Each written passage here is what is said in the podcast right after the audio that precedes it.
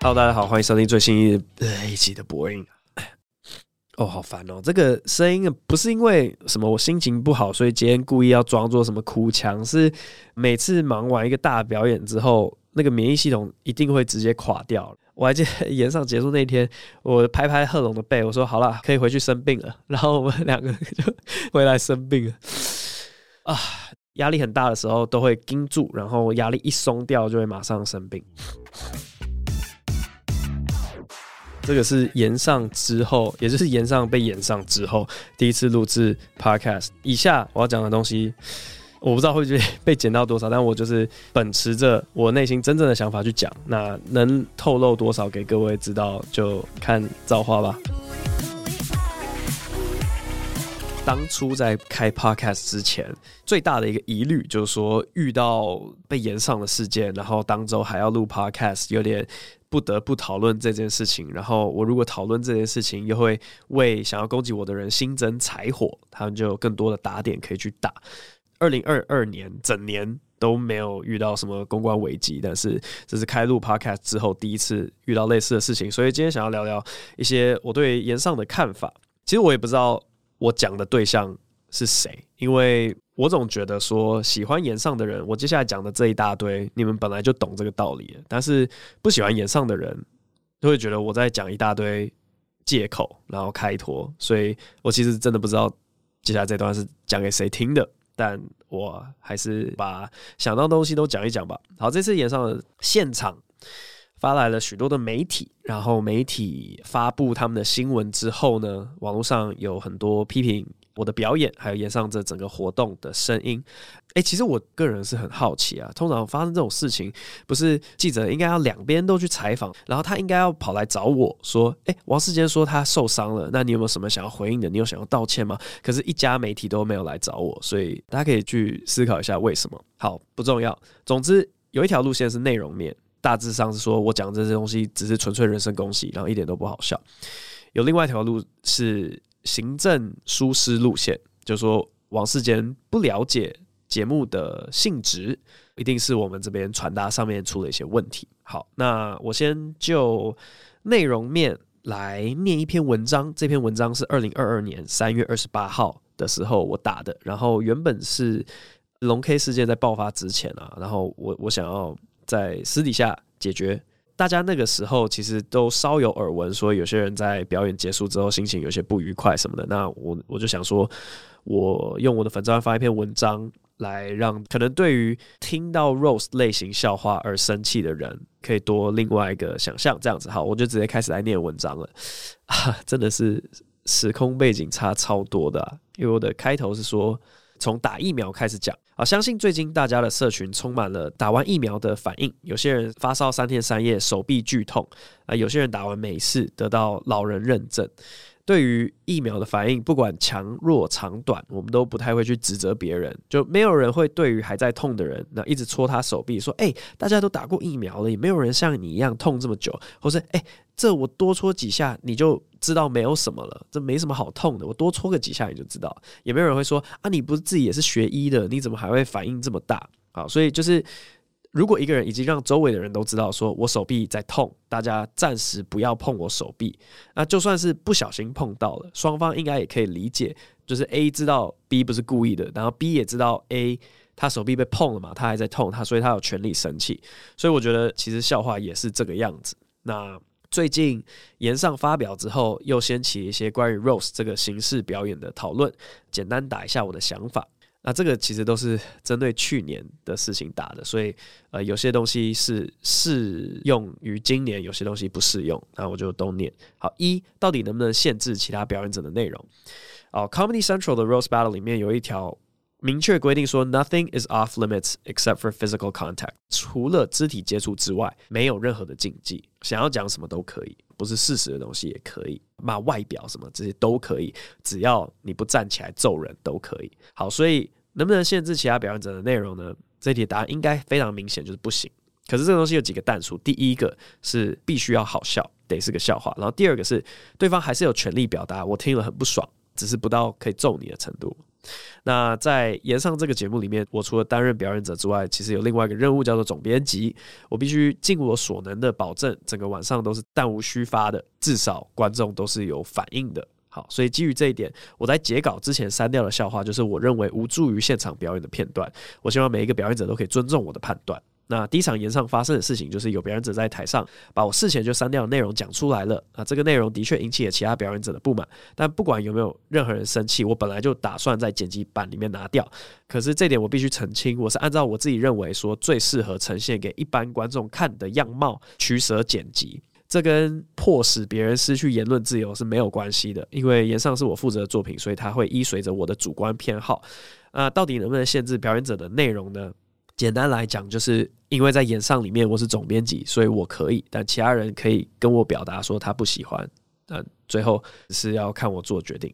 那第二个是到底能不能扯到不在现场的人？这边我我写说，就是为了筹备炎上啊，我算是把一九七零年代的 Dean Martin Celebrity Roast，就是他们在那个 New York Friars Club 办的那些 Roast，然后两千年代的 Comedy Central Roast，还有中国的吐槽大会都看过。那就我的归纳，并没有不能扯到不在场人士的不成文规定，不管是哪一个节目，都有扯到不是台上的人。然而民情不同，台湾能不能有自己的共识、自己的规则？我想这应该是值得公众讨论之后，由主办方自行决定标准。有可能底下留言都说：“哎，对啊，你就是不该提到不在现场的人。”但是主办认为这并没有违反喜剧的精神，它仍然是一个好笑的笑话，决定不甩大部分人的意见。只是这样的话，主办方也必须得承受节目因此可能有些人不能接受或是被骂的这些后果。好，这个就跟今年。蛮雷同的，因为我在新闻流出画面里面提到了蛮多不在现场的人。那我觉得这个东西就是看起来台湾的共识就是不应该提到。但如果这个东西真的很好笑的话，能不能留呢？那个是其实主办方或是讲者自己决定要不要鸟这些意见的。那如果讲了之后反弹力量还是很大的话，那就是承受后果。其实我觉得就是这样。第三个是到底能不能在 Rose 里面公布新讯息，AKA 挖人隐私？这边我打了一大堆啦，可是我觉得重点就是，我觉得如果是放在 Punchline 的话，一来我觉得它不会中，因为它是新的资讯；那二来我觉得这就不算是一个笑话。所以如果是用挖人隐私来当做一个笑话的结尾，我觉得不妥。如果是放在 Setup，则是另当别论。因为 set up 就是备料的动作嘛，所以你要拿一件隐私的东西来做菜，我觉得是 OK，但是必须跟 punchline 的好笑程度相称。过去呢，我听过运用新讯息当材料的笑话，是我觉得整个晚上的 Rose 里面最强的笑话，手法最高明的笑话。但我有听过就是爆料之后现场鸦雀无声的这种失败品，所以都有。我觉得原则上当 set up 是可以，但还是要看 punchline 够不够强。就又臭又长的这个文章大概念到这里，那。对于内容的回应，我觉得就就这样。唉，好了，我除了这些之外，我，另外讲一些事情好了。Rose 的历史脉络是这样子啊，就是在他们的一个喜剧酒吧里面，有喜剧演员他已经要退休了，真的都是那种哇塞八十几岁的老人，然后他已经根本不在乎别人要讲他什么。都不 care，我要退休了，关我屁事。所以呢，他们集结了一群喜剧演员来一起送他走，就是欢送晚会。然后只是这些喜剧演员他们欢送他走的方式就是一直亏他。好，所以这种宴会型的 roast，它的剧情应该要是假装你要歌功颂德，但是你最后转一个弯来骂他。好，那以往我炎上的稿还蛮注重这一点的，就好比说演上徐乃麟那次。通常都会注意说，哎，我每一条大概都要走这个路线。可是平心而论，这次王世坚的稿就比较少这样。就我自己可以检讨嘛，没有做到最正规的 roast。但另外一件事情就是说，我自己觉得啦，每一个表演者都有自己擅长的路线。就好比说饶舌歌手里面有擅长 drill，有擅长 trap，有擅长 bebop 的。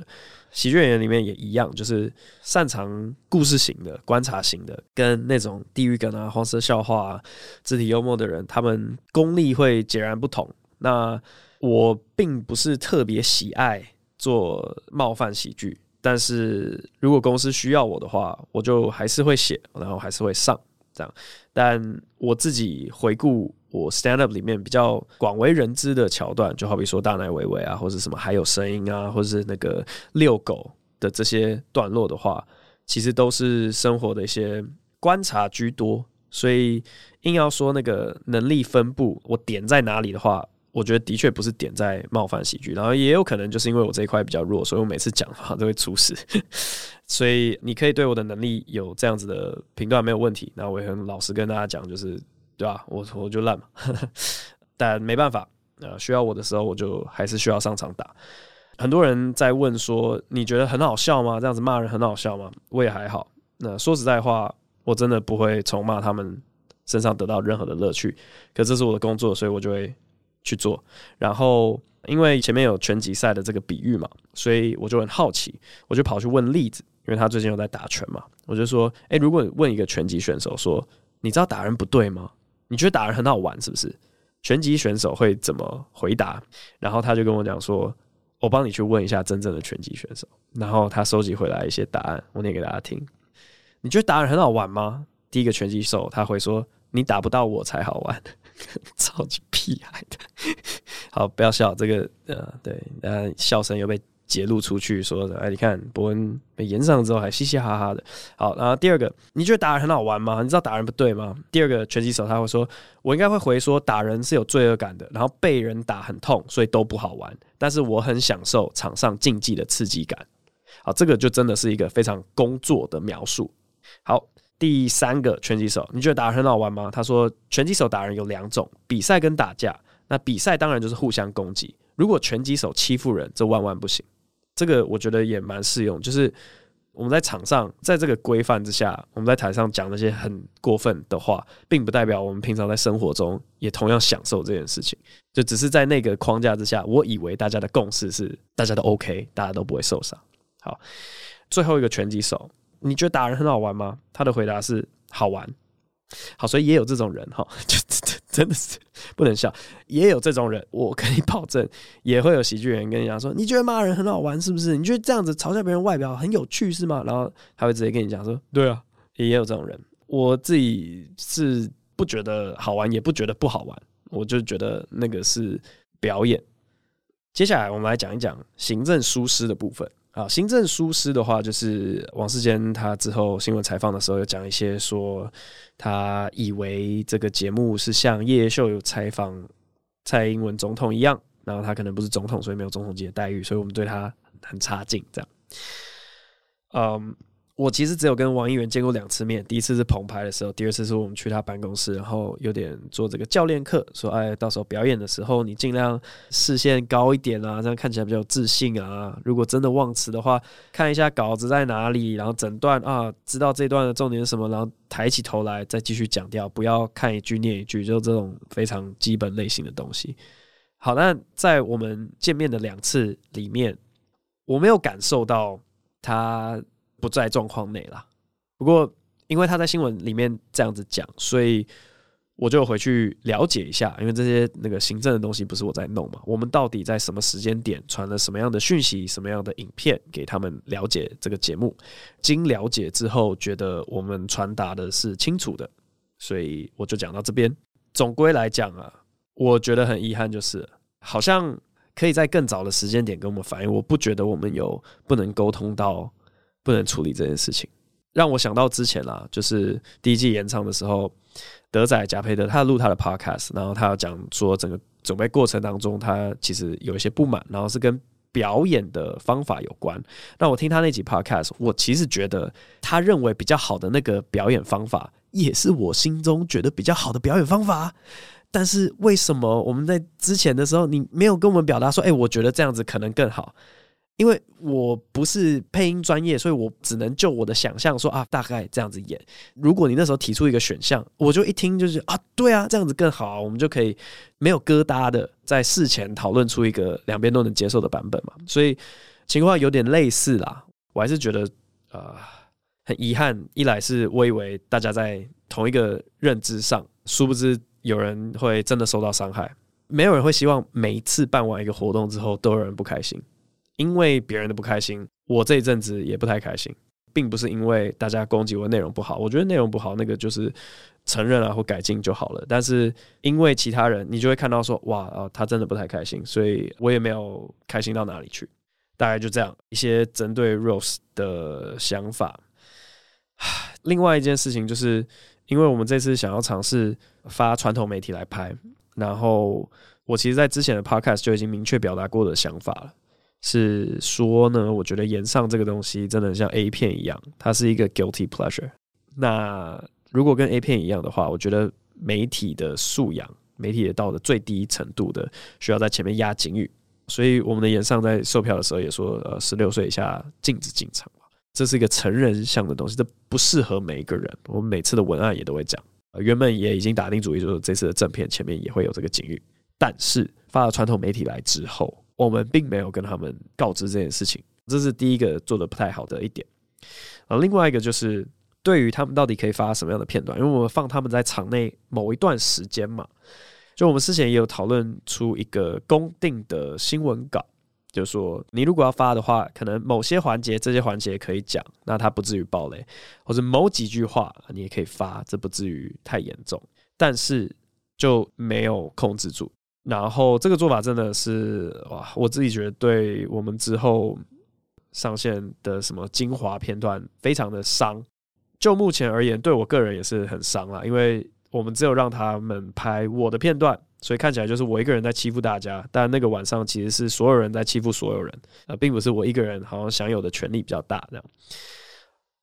然后第三件事情就是当天发来的媒体其实有分政治线跟娱乐线，政治线跟娱乐线的那个属性差很多啊，那这个东西也是之前我们不太清楚的事情。好，那大概就这样，接下来进入 Q&A 的部分。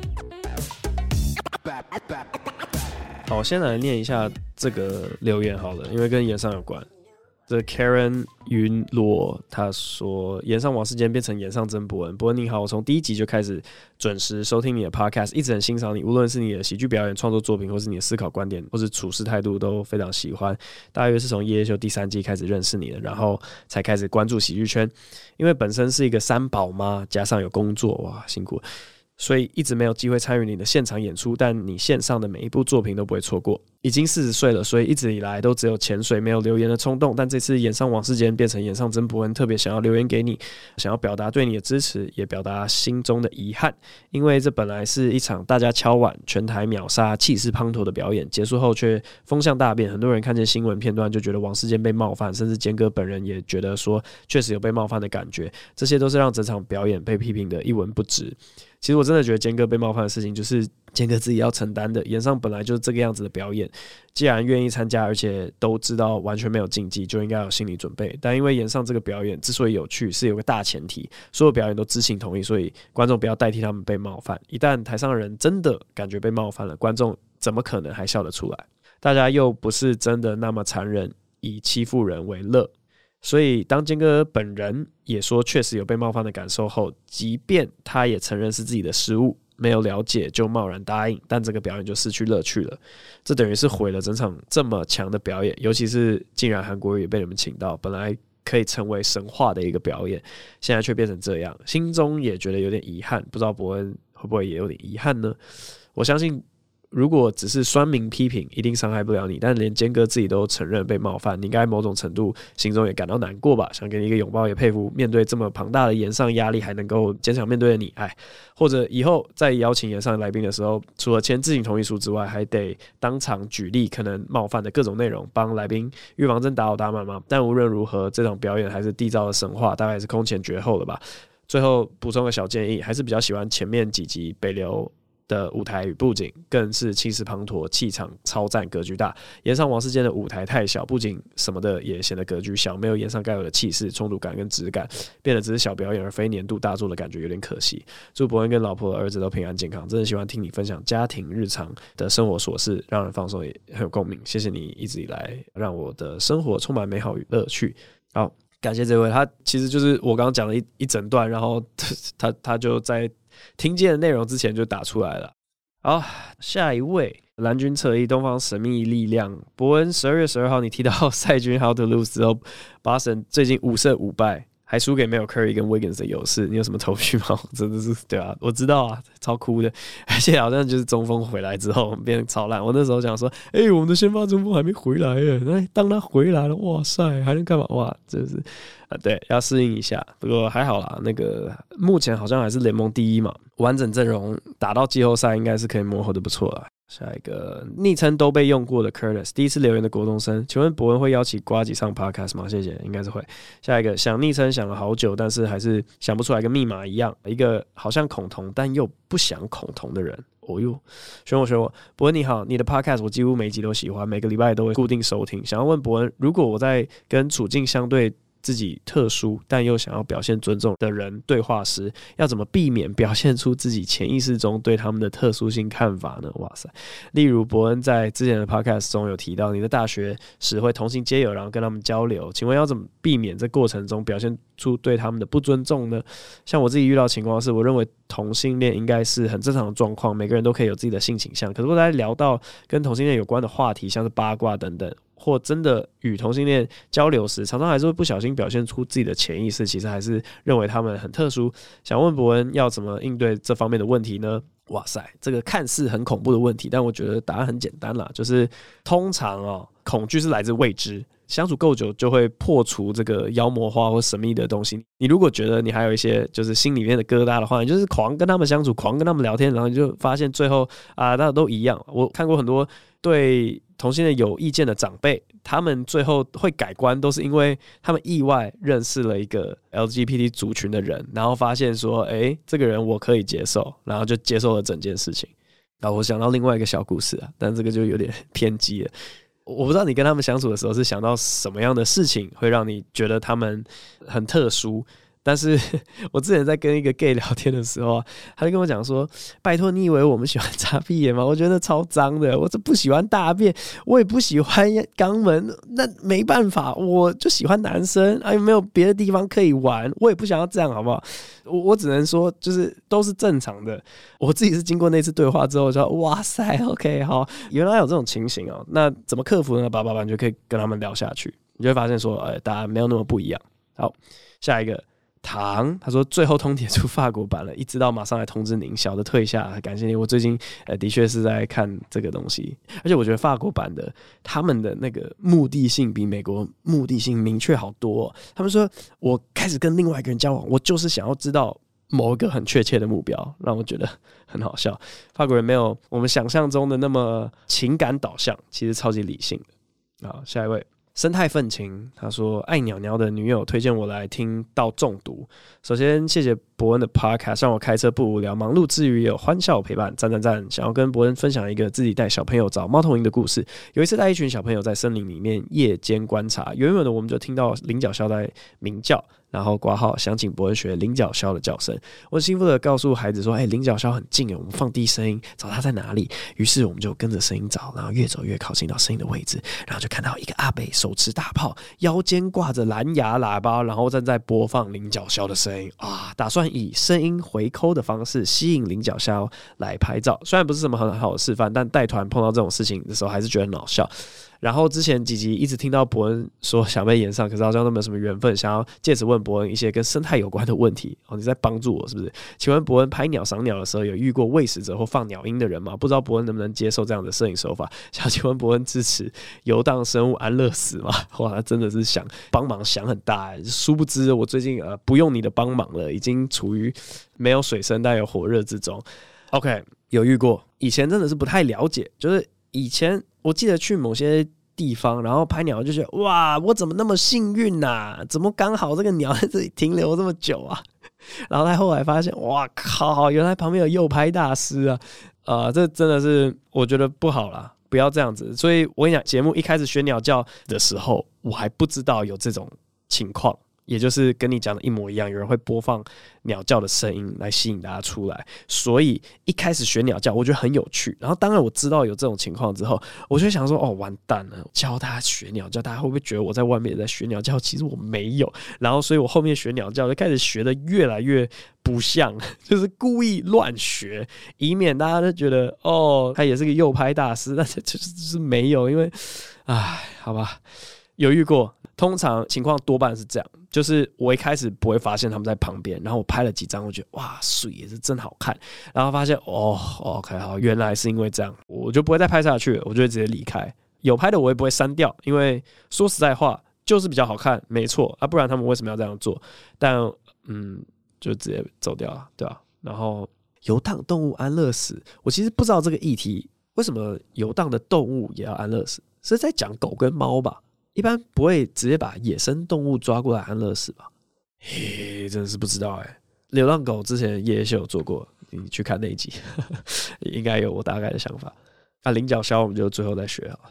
好，下一位 Jones 一零二零，他说车品雷哦来了来了，我记得车品雷这集上线之后，有超多人跑来讲跟行车有关的留言，然后好，我们来一起看一下。不过你好，第一次留言，听到车品的讨论非常有共鸣，硬要钻右转车右边的机车真的很烦，不知道在想什么。不过我有个想法，跟你第二点有点相反，有的绿灯或左转灯很短，就有些人喜欢悠悠哉哉。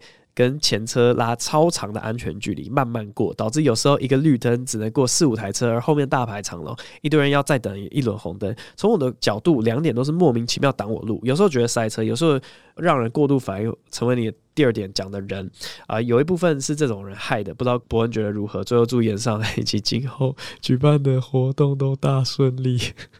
好，太晚念到，感谢伯恩提供有趣的节目，好希望能参与。好，这个我直接跟着后面一个。留言来一起念，他叫三手恶龙哦。我最近赛季二，我也在用三手恶龙。好，他说关于行车的问题，嗨伯恩你好，在听完第五十集车品雷之后，想要跟你表示，我也是个逼车仔。挂号警察先生就是这个人，但并不是无故的，因为工作关系会常常在国道上往返，三不五时就遇到前车站在内线归速，占用内线归速的那台车前面就空一大格，然后他就像个妓女一样，一直让其他人狂插他前面。而我一直被卡在他后面，这种人就是欠逼车。我可以狂闪大灯、狂按喇叭，狠一点，也就是直接把他撞去旁边都行。我靠！所以逼车已经是我最近限度。应该是最低限度吧，最低限度的抗议了，意思就是叫他赶快跟上前车。如果我能直接跟他联络，我也想要跟他礼貌沟通。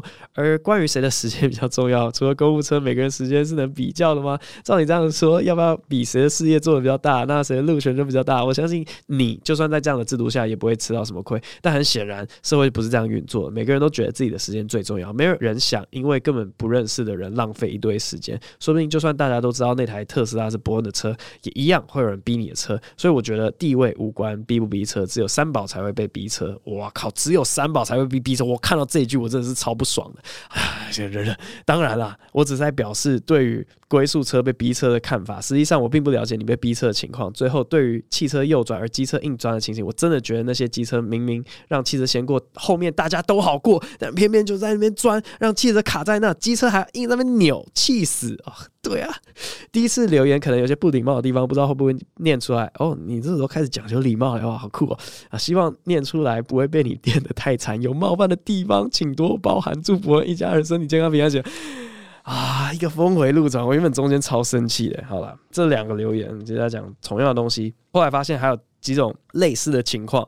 上次比如讲红灯。才刚变绿灯，然后就扒的这种，我不知道他在急什么东西。然后后来发现还有那种，如果你要换车道，也就是你斜前方有一台车子，它已经打方向灯要换车道，我跟你讲，我百分之百会慢下来，我一定让别人换车道，我从来不加速的。可是我发现，在路上呢，哦，我真的是觉得有百分之九十，诶，全部都选择加速，他们就是不让你换车道，然后换不了车道，就是你你有问题啊，你技术有问题等等。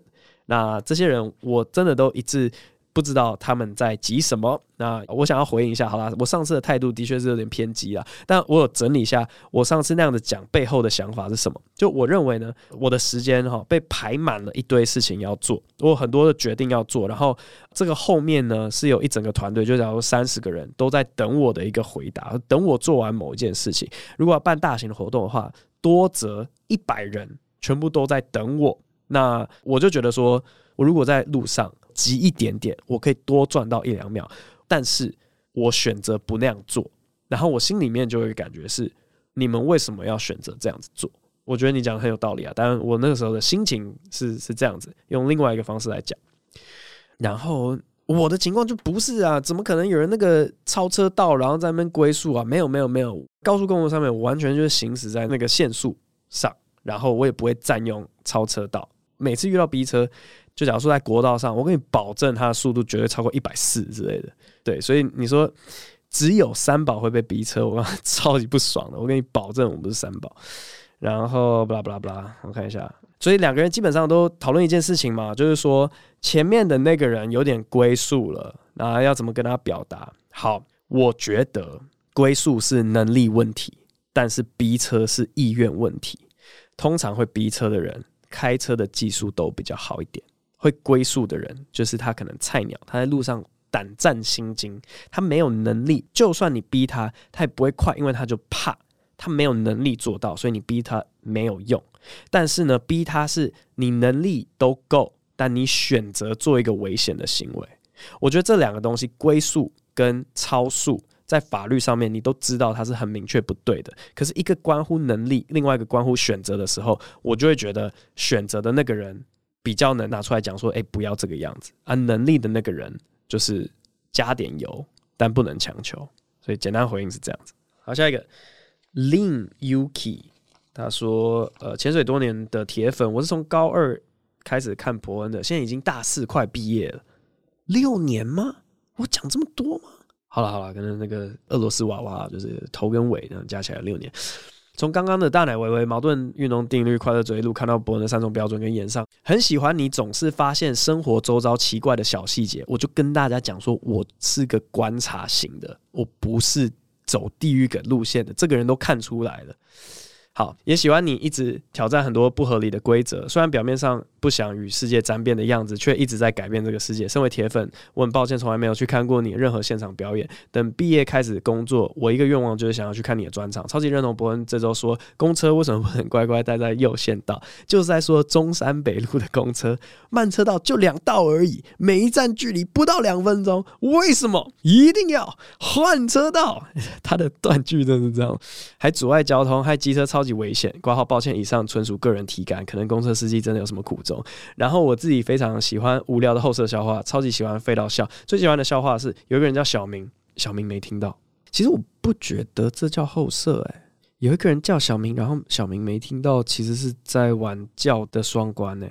好，没关系，好好不不细究，好简洁有力。分享一个后设笑话给伯恩。有一天，小明的爸爸拿着一只筷子要小明折断，小明就折断了。我大概听过这个。然后小明爸爸又拿两根筷子要小明折断，小明又折断了。接着小明爸爸拿着一把筷子要小明折断，结果小明又折断了。小明就问说：“爸，你要干嘛？”爸说：“没没事。”好了，对了，这个听过了。大家要知道原本的结局才会觉得这个很好笑。他没办法说人生大道理。好，回归。正题，我真的喜欢台湾单口喜剧，感谢博恩带起这个风气。二零一八年台湾脱口秀元年挂号，这里的脱口秀是刚刚自己在快乐嘴说的哦，当时应该指的是单口喜剧吗？呃，问号。最后都已经来留言问一个问题啊，完全可以理解萨特尔团队肯定都想过，但还是想知道演上可以邀请小玉吗？如果这没邀成，想知道原因是什么？还想知道目前还有谁是你们演上的候选人？好，让我开始存钱去现场。感谢博恩念完一堆废话，既然。大家都祝过博恩平全家平安，我就换一个。我弟弟是去年二月份出生的，对，小我二十二岁的弟弟，刚好跟博恩的儿子是同一届，祝他们两个能够长大成帅哥，有幸认识变成朋友。哇，酷诶！炎上的主秀好像没有考虑过小玉，诶，应该是有讨论过，然后有某些原因，大家就说哎，不要不要不要不要，大概这样。然后候选人哦，啊，反正就是我们觉得一定。效果会很好的，还不就是什么罗志祥啊、王力宏啊，他们就已经拒绝过很多次，我们都真的是啊千方百计，透过呃三种不同的人，然后去问，然后他们都不答应，所以对吧、啊？没办法，嗯，不知道有什么人是就是那种偏有意愿，然后能够透露给大家知道的，嗯，目前还算商业机密啊，就就不多讲了啊。最后一位 Enzo 轩，他说宝可梦迷听了第五十集才发现伯恩也是宝可梦迷。虽然你说专攻宝可梦游戏的部分，但还是想问你，也有看宝可梦动画吗？我小时候是每天跟着电视一天一集准时收看的小孩。那时候宝可梦叫神奇宝贝，虽然改名字之后一阵子不能接受，但现在觉得其实没差。还是说伯恩其实都是看英文版的吗？Pokemon。呃，另外还想问伯恩最喜欢哪一只宝可梦呢？如果是以游戏来说，最喜欢哪一只？如果是以动画剧情来讲，又最喜欢哪一只？我的话是皮卡丘跟路卡利欧。好，感谢你的回答，祝演上顺利，全家平安。现在看这种祝演上顺利的留言，都觉得说有点小讽刺哈。呃，宝可梦，我小时候对啊，在美国的时候就是看英文版，然后我发现有一件事情啊，就是好像西岸的人都念 Pokemon，然后东岸的人反而会念 Pokemon。我觉得那个它的那个一上面那撇是有原因的啊，所以应该念 Pokemon，而且也比较像日文嘛，Poketo Monster 嘛，就是 Pokemon。然后如果以游戏来说，我其实之前只有玩到第六代，然后我休息了一阵子，现在开始来玩第九代。我以前最喜欢用的，我觉得那个班吉拉应该跑不掉了。那个沙队以前很主流，我知道现在不流行了，但班吉拉很喜欢用。然后动画剧情来说，对啊，路卡也有很帅。然后那个小智的那只青蛙，我忘记中文翻什么，Greninja，反正就是那只青蛙也很帅。好，大概就这样，感谢。好，那最后来学一下菱角削。希望呢，以后不会有人在森林之间听到电器发出这个声音。啊！哦，啊，不够高。哦，好，有有差不多。哦哦，很像饶舌歌会有的 ad lib，有有，I'm never the same 哦，好，这一集伯恩就录到这边，我们下一次再见，拜拜。